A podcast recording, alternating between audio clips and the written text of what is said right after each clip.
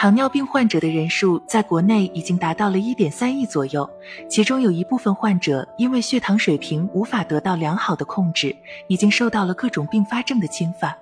如果想要让病情保持稳定，远离并发症，患者就要严格遵照医嘱使用胰岛素或者降糖药，将血糖水平控制在正常的范围内。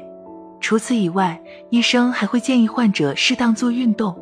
对于这件事，很多患者可能会感到疑惑。运动可以降血糖吗？所谓生命在于运动，在运动的时候可以让血液更好的在全身循环，使新陈代谢功能增强，起到降低血糖的效果。而且运动对于糖尿病患者来讲，它的好处不仅仅是降低血糖，还能够帮助人体提高抗病能力和免疫力，让糖尿病患者更好的抵抗疾病的侵犯，同时也能够减少并发症的发生率。但在运动的时候，糖尿病患者别忘了做到以下五件事：一、选择适合自己的运动项目。糖尿病患者在运动项目的选择上，最好是以低、中强度的运动为主，比如太极拳、瑜伽、快走、散步都比较适合糖尿病患者，既能提升体质和抗病能力，也能增强身体的耐受力。如果患者强迫自己进行强度过高的运动，不仅有可能引起肢体过度劳损。还有可能导致血糖波动过大，出现低血糖的现象。二要长期坚持运动。任何糖尿病患者都要知道，不是三天打鱼两天晒网就能使血糖水平降低。患者需要做到长期坚持运动，才能使代谢紊乱的问题得到改善，同时还有助于降低糖化血红蛋白的水平，让全身的肌肉骨骼得到有效的锻炼，有助于降低和稳定血糖水平。预防并发症的发生。三、调节好运动的时间。糖尿病患者在吃了饭之后，血糖水平就会有升高的迹象。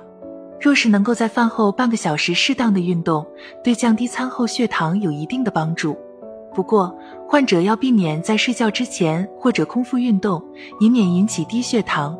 在晚餐半个小时后做运动，也要控制好强度以及持续时间，不要让身体过度疲劳。四。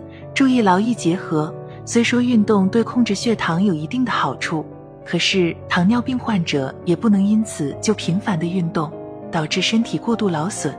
如果在运动的时候感觉到肌肉酸胀、呼吸加速，就要及时停下来休息，以免引起身体不适，增加心脏、肺脏的负担。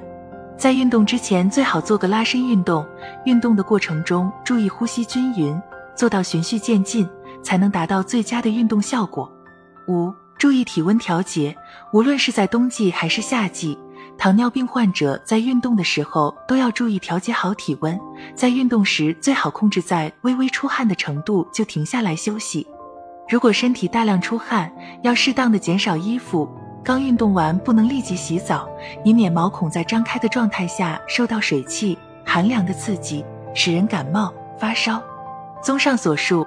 糖尿病患者适当的运动确实有助于降低血糖水平，在运动的时候要注意以上五个方面，才可以达到最佳的效果。在此还要提醒糖尿病患者，在运动的时候要及时补充水分，不要让身体处于缺水的状态，还要准备一些含糖的小食品，以防运动的过程中出现低血糖。